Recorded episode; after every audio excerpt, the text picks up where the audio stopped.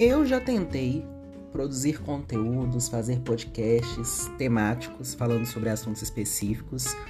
E eu sou uma pessoa muito perfeccionista, então sempre que fugi um pouco de roteiro, que tinha algum áudio no fundo, como tá tendo agora, do meu vizinho ouvindo um funk, eu ficava incomodado e com isso esses projetos eles nunca foram para frente porque em algum momento eu fiquei frustrado e desisti.